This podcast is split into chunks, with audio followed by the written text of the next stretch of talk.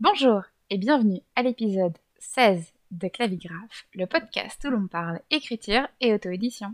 Je suis Virginie, j'écris depuis plus de 20 ans et je m'auto-édite depuis 2014. Grâce à ce podcast, je partage avec vous mes conseils et mon expérience en matière d'écriture et vous donne toutes les clés pour réussir votre auto-édition. Alors aujourd'hui, j'aimerais parler avec vous de comment on, on réalise ou fait réaliser l'illustration de couverture de son livre. Ici, il sera vraiment uniquement question juste de l'illustration, pas de la conception de la couverture d'un livre papier. Tout d'abord, à quoi sert une couverture?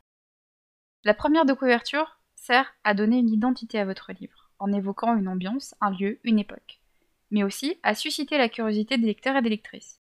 J'aime beaucoup voir les couvertures de livres comme des énigmes dont les réponses se trouvent dans les pages. C'est en tout cas comme ça que j'ai conçu les couvertures de mes livres, avec l'illustratrice, la, fabuleuse Miroshka.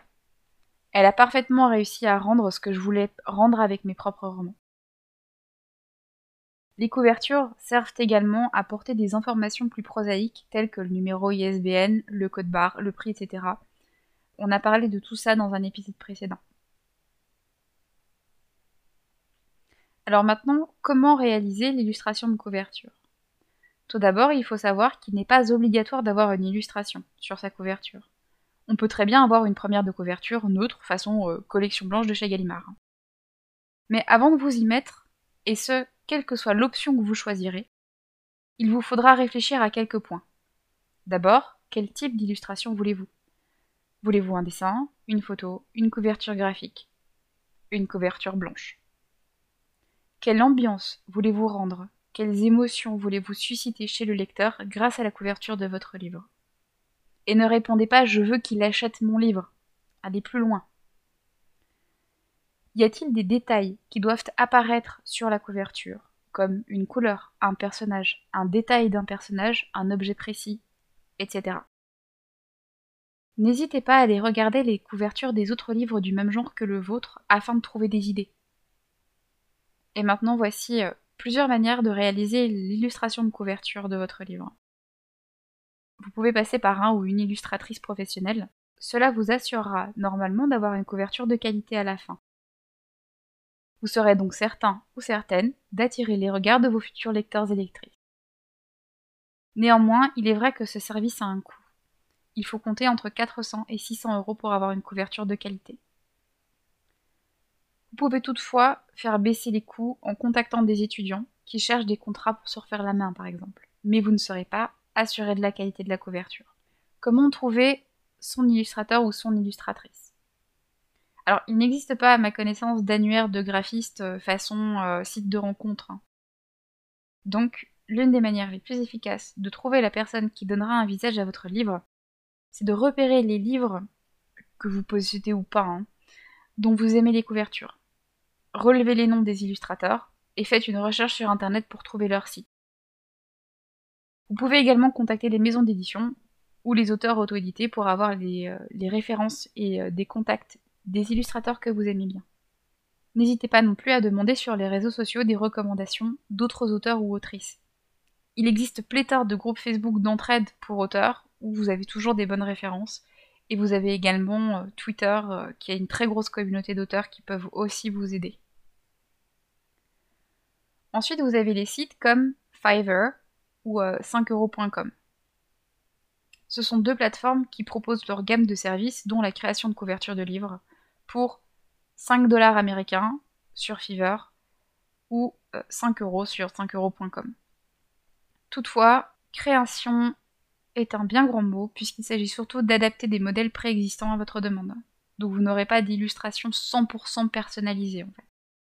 Ou vous devrez augmenter le tarif. La plupart des personnes qui proposent leurs services sur Fiverr ou 5euros.com euh, peuvent être des professionnels qui cherchent à arrondir leur fin de mois, comme des amateurs avec le, même but ou, encore des étudiants. Ensuite, vous avez la solution Canva pour faire votre couverture vous-même. Alors non seulement Canva, je vous avoue que c'est devenu euh, un outil indispensable pour moi pour faire euh, mes visuels d'articles, mes visuels sur les réseaux sociaux, mais aussi sur les couvertures de mes, de mes guides, de mes guides d'écriture et d'auto-édition. C'est un outil pratique et vraiment efficace qui vous permet de créer de très beaux et de très élégants designs gratuitement, la plupart du temps. Canva est également facile à utiliser, surtout depuis la nouvelle version, et rapide à prendre en main. En tout cas, moi je l'ai trouvé très rapide à prendre en main. Euh, certaines images sont payantes, mais ne coûtent que 1 dollar, et euh, d'autres sont accessibles grâce à une version premium.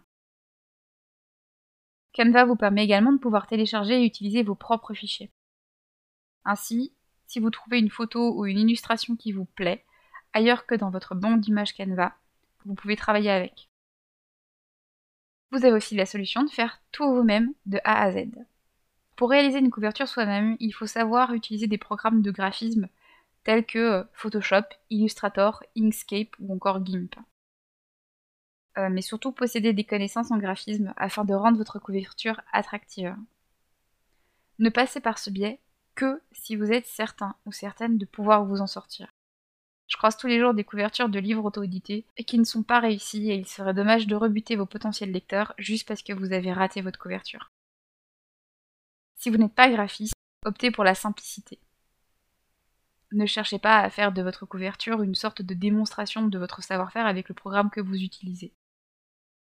Pensez également à demander l'avis de votre entourage, à des personnes qui vous répondront sincèrement. Peut-être, pourquoi pas, à vos bêta lecteurs.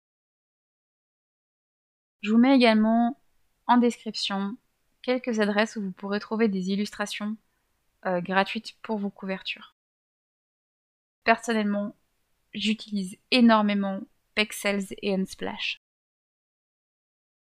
Voilà, un tout tout, petit épisode aujourd'hui. J'espère qu'il vous a tout de même plu. Si c'est le cas, n'oubliez pas de le liker, de le commenter et de le partager. Et de vous abonner à la chaîne pour ne pas rater les suivants. Là-dessus, je vous laisse. Je vous dis à la prochaine. Prenez soin de vous.